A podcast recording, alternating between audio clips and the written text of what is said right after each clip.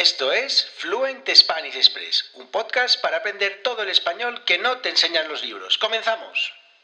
Muy buenos días, bienvenidos, bienvenidas a Fluent Spanish Express Podcast. Todos los días, de lunes a viernes, contenidos con consejos, con recursos y recomendaciones para llevar vuestro español al siguiente nivel.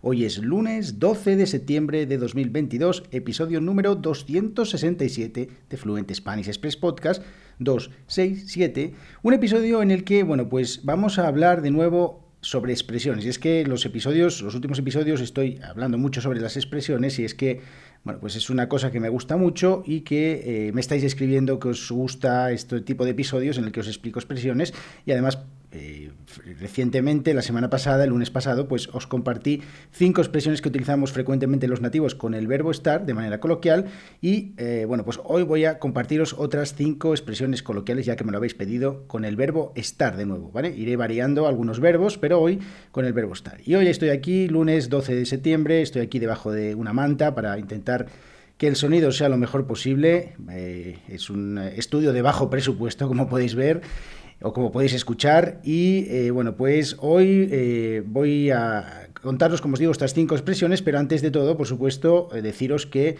mi nombre es Diego Villanueva, profesor de español, creador de, tres, de www.fluentespanish.express, creador de Fluent Spanish Express. Que, ¿Qué carajo es Fluent Spanish Express? Bueno, pues es una página web en la que tú entras, te registras y cada semana, los lunes, a las 7 de la mañana, a las 8 de la mañana, recibes cuatro contenidos con cuatro prácticas, eh, con tareas diferentes para hablar, para escribir, para escuchar y para leer. Cuatro prácticas que puedes hacer durante toda la semana y cuatro prácticas que te ayudarán a mejorar todas tus habilidades.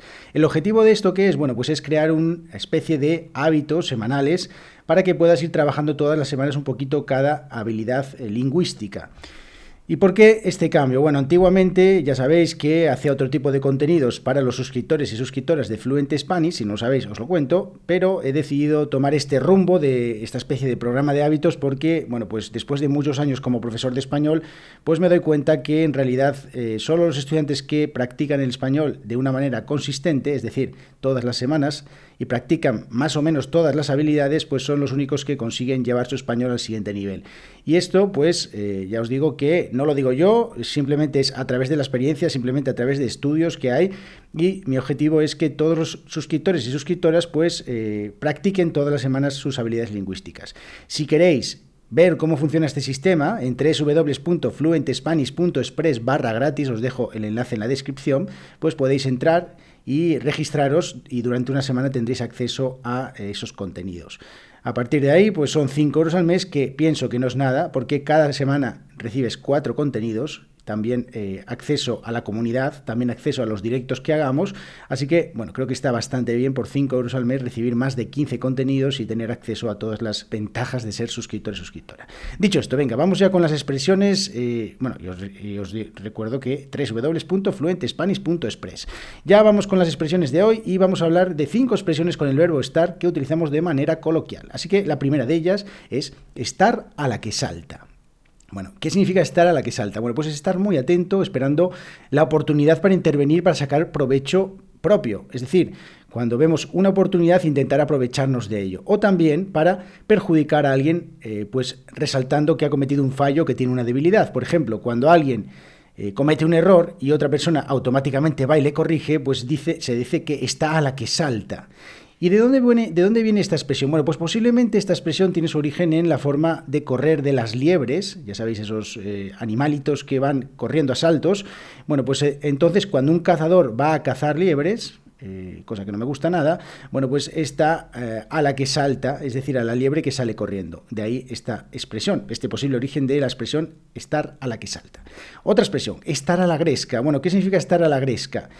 O a la greña también he escuchado algunas veces. Bueno, pues pelearse con otra persona. Una gresca es una riña, es un alboroto, pues estar a la gresca, cuando alguien está siempre a la gresca significa que siempre está en peleas, que siempre está... Eh, pues con riñas, con discusiones, pues estar a la gresca, ¿vale?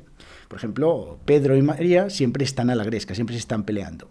Estar a dos velas. Estar a dos velas principalmente se usa cuando no tenemos dinero, pero esto ya ha trascendido a otros ámbitos, como por ejemplo el amoroso o el sexual. Por ejemplo, si llevamos mucho tiempo sin practicar relaciones sexuales, pues decimos o se dice que estamos a dos velas, ¿vale? Otra más, cuarta expresión, estar en la inopia. Esta me encanta. Inopia sin H, cuidado. Inopia, estar en la inopia. Bueno, pues es estar en la más absoluta ignorancia de algo. Es también estar distraído o no enterarse de lo que está pasando a nuestro alrededor. Cuando estamos en la inopia, es algo así como estar en babia, os he hablado en el podcast de esta expresión, estar en babia, pues estar en la inopia es estar en la más absoluta ignorancia de algo. Y esta última también me gusta muchísimo, que es estar a las duras y a las maduras. Bueno, estar a las duras y a las maduras significa que tenemos que aceptar las ventajas y, las, y los inconvenientes de algo.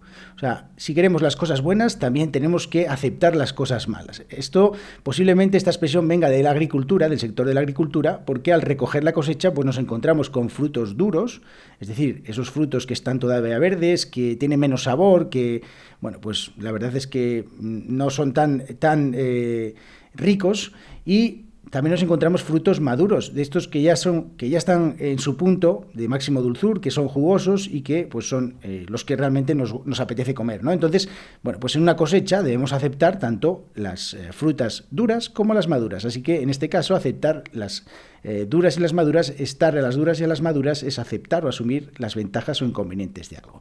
Espero que os hayan gustado estas cinco expresiones. Mañana volvemos con más y os recuerdo que os suscribáis en www.fluentespanish.express, si queréis en barra gratis para probarlo durante una semana, y os digo que os va a gustar esto. Ya os digo, eh, de verdad, o sea, si no, no os lo diría. Bueno, pues nos vemos en el episodio de mañana, que tengáis muy buen lunes, muy buen inicio de semana.